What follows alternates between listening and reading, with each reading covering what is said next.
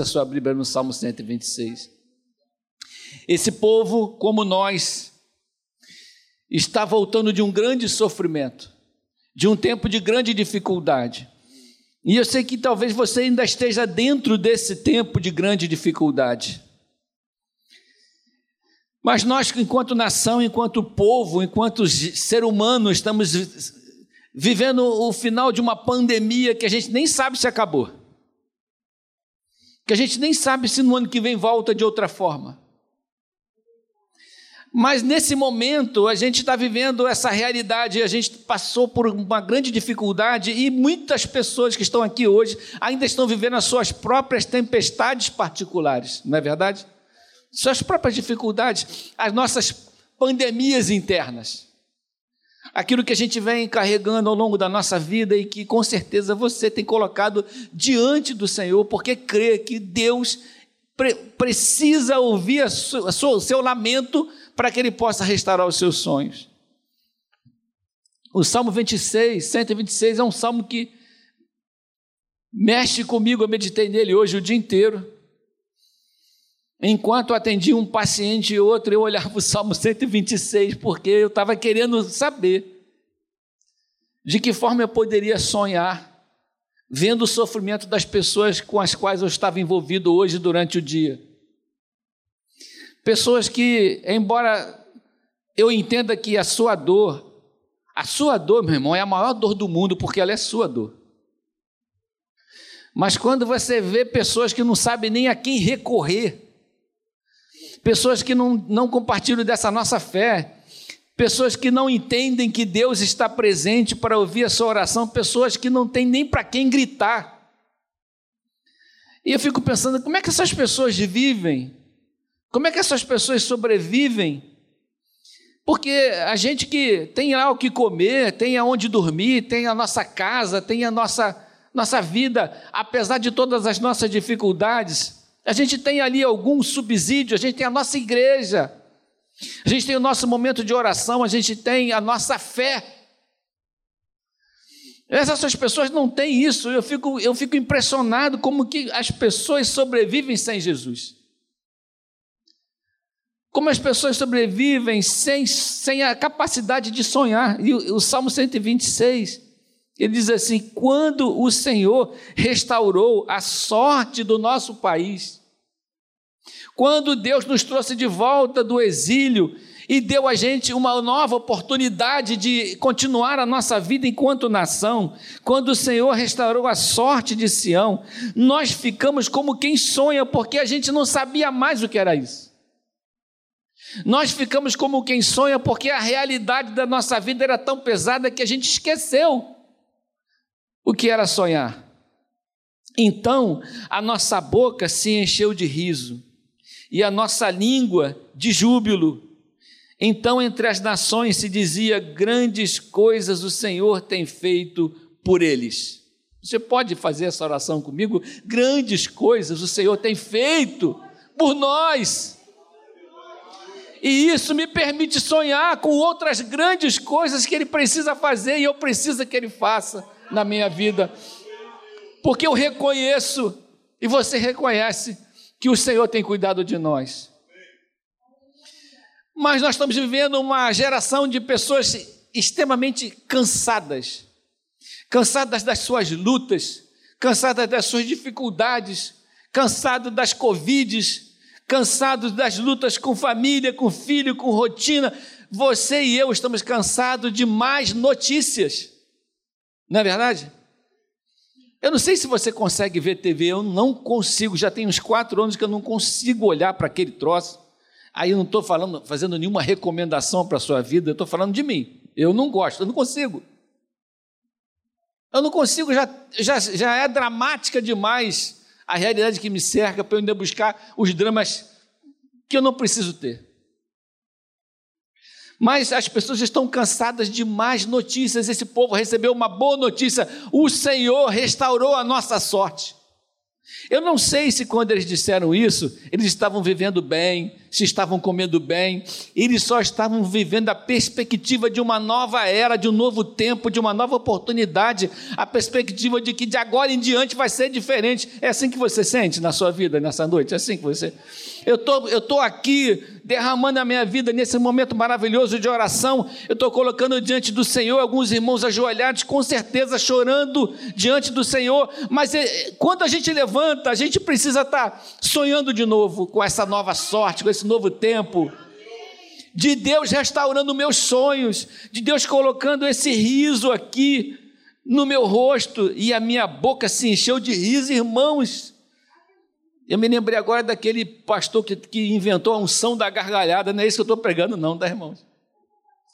Mas a gente precisa rir, ou pelo menos ter a vontade de rir, de sorrir, porque se a gente olhar para os olhos da fé, para aquilo que o Senhor tem prometido para mim e para você, o nosso rosto precisa se encher de riso. A gente não pode deixar essa, esse status quo, essa, essa situação que nos cerca, que nos deixa cansado, que, nos, que, que faz a gente contemplar a tribulação que cerca as pessoas, isso não pode contagiar o nosso coração negativamente. Você pensa assim também? Eu, eu preciso proteger o meu coração. A palavra de Deus me traz essa refrescância, essa coisa gostosa de saber o Senhor está comigo. Essa coisa não vai contagiar o meu coração a minha alegria não vai ser roubada pelo ladrão de alegria que cerca a nossa, a nossa vida, que é o inimigo das nossas almas, que ele quer roubar as nossas alegrias, que ele quer dizer para você coisas que você não precisa ouvir, que ele quer fazer o seu passado tirar a sua alegria. Quando o diabo falar com você sobre o seu passado, fale com ele sobre o futuro dele, que não é nada legal. Fala com ele, meu irmão, Jesus está voltando aí, meu amigo. E ele vai acabar com essa sua farra. Aliás, nem a chave da sua casa você tem que está com ele. Você não tem nada. A gente precisa contra-atacar com algumas coisas que Deus já deu para a gente como herança, né, irmãos? E a gente precisa resistir.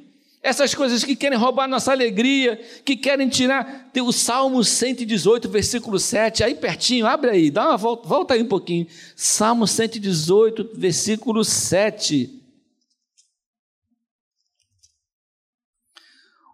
O Senhor está comigo entre os que me ajudam. Olha que frase preciosa. O Senhor está com você no meio das pessoas que te ajudam, as pessoas que te favorecem, as pessoas que te amam, as pessoas que intercedem por você. O Senhor está contigo com aquela pessoa que te serve uma refeição. O Senhor está contigo com aquele irmão que te dá a mão, que te cumprimenta, que te abraça. Deus está contigo com as pessoas que te ajudam. Eu acho que a gente tem que olhar para a vida com essa perspectiva. Tem tanta gente que me ajuda, que me ama que me abençoa, Deus se manifesta na nossa vida através das pessoas que estão ao nosso lado, perto da gente, nos ajudando, nos abençoando, nos entregando uma palavra, nos entregando uma atitude, uma ação, alguma coisa que completa a minha vida. O Senhor quer restaurar os seus sonhos e colocar um sorriso no seu rosto. Não importa a realidade que você enxerga, Deus quer descortinar o paraíso para a sua vida. A gente, a gente fala pouco de céu, mas esses dias eu estava pensando no céu. Engraçado que a gente vai ficando mais velho, começa a pensar muito em céu. Por que será, né? Mas eu ouvi alguém dizer, e eu fiquei pensando sobre isso, assim, que se a gente, se Deus pudesse fazer comigo e com você, de abrir só um tiquinho da cortina assim, para a gente olhar para dentro de lá, para o lado de lá, para ver o que, que tem. Eu acho que a gente ia falar, Senhor, eu quero morrer agora. Eu quero ir embora agora, estou cansado desse negócio aqui. Mas a gente não vislumbra o céu, então a gente enche a nossa vida com a realidade ruim daqui. E o nosso coração fica cheio dessa coisa venenosa daqui. E a gente deixa a nossa alegria se esvaziar pelo ralo, porque a gente olha para essas dores daqui e esquece que o que a gente tem de promessa é muito maior. É maravilhoso o que Deus tem para a nossa vida. E o salmo diz assim: com efeito, grandes coisas fez o Senhor por nós e por isso estamos alegres. Isso é um testemunho. Isso é um testemunho, grandes coisas o Senhor tem feito por nós, as nações diziam. No versículo 2, é um testemunho. Então a nossa boca se encheu de riso e a nossa língua de júbilo. Então, entre as nações se dizia: grandes coisas o Senhor tem feito por eles. É assim que as pessoas têm que olhar para nós e ver na nossa vida que muitas coisas Deus fez na nossa vida. Nossa vida é um testemunho vivo daquilo que Deus é. E no versículo seguinte é uma gratidão com efeito na verdade, grandes coisas, eu reconheço que grandes coisas o Senhor fez por nós. Eu tenho sido abençoado e por isso eu tenho estado alegre, porque eu sei que o poder de Deus se derrama na minha vida todos os dias. Através daquilo que a palavra de Deus fala ao meu coração, através daquilo que o Senhor promete na minha vida, através dos livramentos que o Senhor dá, eu tenho a impressão que a maior parte das coisas que Deus faz por nós, a gente sequer percebe. A gente nem sabe. Vai chegar um dia lá no céu que a gente vai bater num papo com Jesus, a gente vai falar: Eu tive uma sorte muito grande. Deus vai falar assim: Não foi sorte, não. Eu estava cuidando de você. Sabe aquele negócio que você nem viu? Sabe aquela doença que você fez um exame e estava lá, no outro dia você fez o exame e já não estava mais lá e você falou: O laboratório errou. O laboratório não errou, eu te curei. Daquele exame para cá eu, eu curei você. A gente vai descobrir tanta coisa lá no céu, irmãos. E eu tenho, tenho estado aflito com o meu coração, porque eu gostaria de viver a minha vida de maneira plena na presença do Senhor, olhando para o que é bom, para aquilo que Deus tem me oferecido, olhando para as perspectivas, vivendo como quem sonha, porque quem não vive como quem sonha, vive como quem morreu fica pensando nas coisas difíceis. Restaura, Senhor, versículo 4, a nossa sorte, como as torrentes, as torrentes do Negueb, aonde existia sequidão, aonde não existia água, o Senhor trouxe água, trouxe vida para aquele lugar, que a minha vida seja restaurada, que eu possa sonhar de novo, que a minha, a minha vida conjugal, o meu casamento, a minha família, os meus filhos, o meu trabalho, a minha vida financeira, a minha saúde seja restaurada, como as correntes do Negueb são restauradas. Os que com lágrimas semeiam, com júbilo ceifarão. Tem um preço que se paga, mas tem uma resposta que chega. Deus vai fazer com que você colha os seus molhos vai fazer com que você restaure aquilo que você está plantando, você está semeando, chorando. É difícil levar a vida, é difícil trabalhar, é difícil sentir dor. Deus prometeu que estaria, Jesus prometeu que estaria conosco em todo o tempo. Em todos os dias da nossa vida, mesmo nos dias de tribulação, de dor, de dificuldade, de perda. Uma vez eu fui fazer um sepultamento na verdade, não era nem um sepultamento, a gente foi visitar uma viúva. E eu dei uma palavra, todo mundo deu uma palavra, e eu falei para a pessoa, para a senhora, falei assim: minha irmã, as perdas da nossa vida, elas existem, mas o Senhor mandou o Consolador para cuidar do nosso coração, para que a gente possa vencer essas dificuldades e restaurar nossa alegria.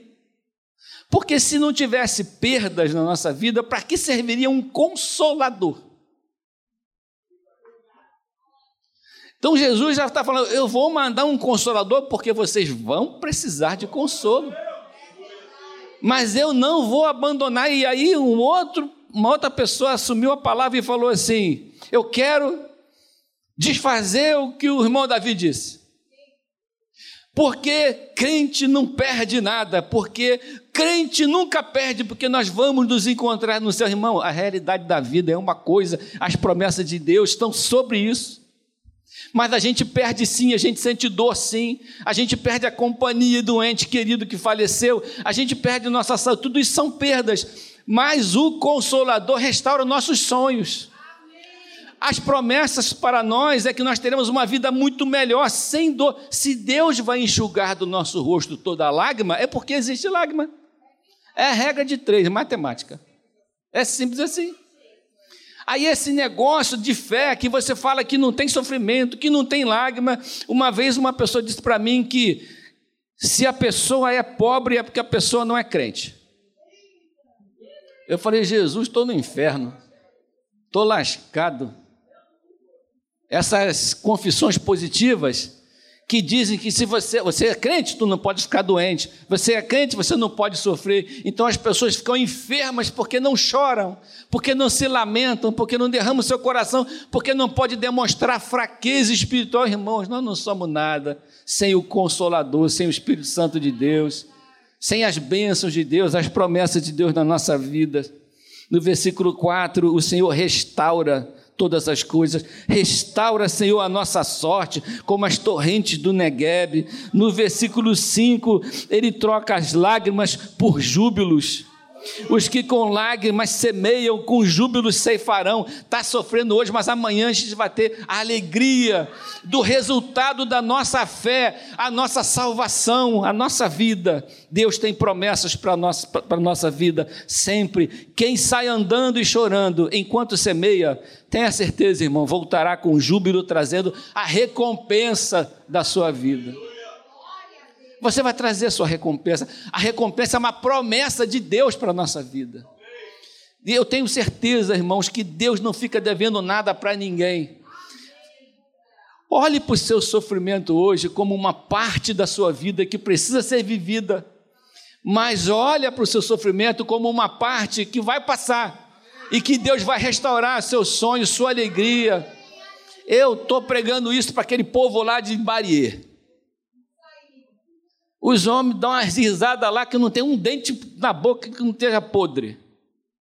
As mulheres, coitadas, abrem a boca, a vontade que eu tenho, irmãos. Isso passa em Bahia, não. A vontade que eu tenho é de correr. Em Barie é uma cidadezinha que fica lá no Japão, atrás de Osaka. Eu tenho vontade de correr. Que você, por onde que eu começo a resolver isso aqui? Aí, esses dias, uma irmãzinha lá, eu chamo de irmãzinha, todo mundo é irmãzinha, né? Eu chamo a, irmã, a irmãzinha, chegou, abriu a boca, parecia até que tinha explodido uma granada na boca dela. E eu falei: em que, que eu posso te ajudar? Ela falou: meu marido me largou ontem com quatro filhos, eu queria ficar melhorzinha para ver se eu arrumo outra. Eu falei: vamos trabalhar nesse projeto aí. Vai ser um pouco complicado, mas com um pouco de boa vontade, um pouco de super bond e uns pedaços de azulejo, a gente dá uma melhorada nesse trem aí. Umas balamentex. Vamos dar uma melhorada. Eu estou tentando melhorar, irmão. É difícil. Mas, quando você olha para essas pessoas, elas não têm nada. Elas não têm um litro de leite que agora está oito reais, nove, não sei o que aconteceu com o litro de leite, não sei o que aconteceu com a vaca, que o litro de leite subiu de uma semana para outra. Mas quando a gente tem uma esperança, sabe? Eu estou vivendo um, um, drama agora, mas amanhã vai melhorar. Isso que o Salmo está dizendo, amanhã vai melhorar. A partir da nossa fé, da nossa perspectiva. Vai melhorar, irmão. Fique de pé comigo, fica de pé comigo. Vou dar uns pulos, vai melhorar em nome de Jesus. Vamos, vamos pular. Fique de pé comigo, vamos orar para melhorar. Senhor, melhora a nossa sorte. Senhor, melhora a nossa vida, tira essa tristeza, essa dor. Eu queria que você fizesse essa oração. Senhor, coloque de volta um sorriso no meu rosto, coloca de novo o júbilo na minha vida. Se tem um diabo tentando tirar nossa alegria, e tem, repreende em nome de Jesus, porque Deus tem muita coisa para te dar. Deus tem muita coisa para te dar, meu irmão eu tenho sido muito abençoado pelas surpresas que Deus tem feito na minha vida. Porque eu não mereço nada, e você também não. Mas Deus tem nos surpreendido com gente que nos ama. Eu amo gente, eu amo pessoas. Eu consigo viver muito bem sem algumas coisas, mas não consigo viver bem sem pessoas perto de mim. E eu tenho aprendido muito com o que a gente pode fazer pelas pessoas que estão sofrendo. A gente às vezes supervaloriza o nosso sofrimento. O nosso sofrimento é grande, mas a gente tem Deus, a gente tem o Consolador, a gente tem o Espírito Santo, a gente tem promessas, irmãos, a gente tem promessas. As pessoas só têm dívidas, a gente tem promessas. E não tem esperança, não tem nem a quem recorrer. Eu queria que você fizesse uma oração comigo agora, Senhor. Quando o Senhor restaurou a sorte de Sião, que foi hoje, é hoje, ficamos como quem sonha. Então a nossa boca se encheu de riso e a nossa língua de júbilo. A gente precisa cantar isso, a gente precisa pregar isso, a nossa alegria tem que sair pela nossa boca. Então as pessoas vão olhar para nós e vão dizer: grandes coisas fez o Senhor na vida da Maria, do João, do Pedro, na sua vida. E por isso Deus vai trazer gente para perto de você para entender por quê, qual é o mistério que você é feliz e ele não é. E isso você precisa receber. Fala, eu recebo. Amém. Pai amado, nós somos a tua igreja, Senhor. A gente só quer não perder a perspectiva do céu, da eternidade na nossa vida. O que a gente quer é olhar para a nossa vida e, ver o que tem de bom, o que tem de bonito, o que tem de esperançoso, o que tem de grandioso que o Senhor tem construído em nós. Senhor, restaura a nossa sorte, mas também restaura a nossa percepção daquilo que o Senhor tem feito, nos ajude a percebermos o Senhor ao nosso lado, reconheça o Senhor em todos os seus caminhos e Ele endireitará a sua vereda.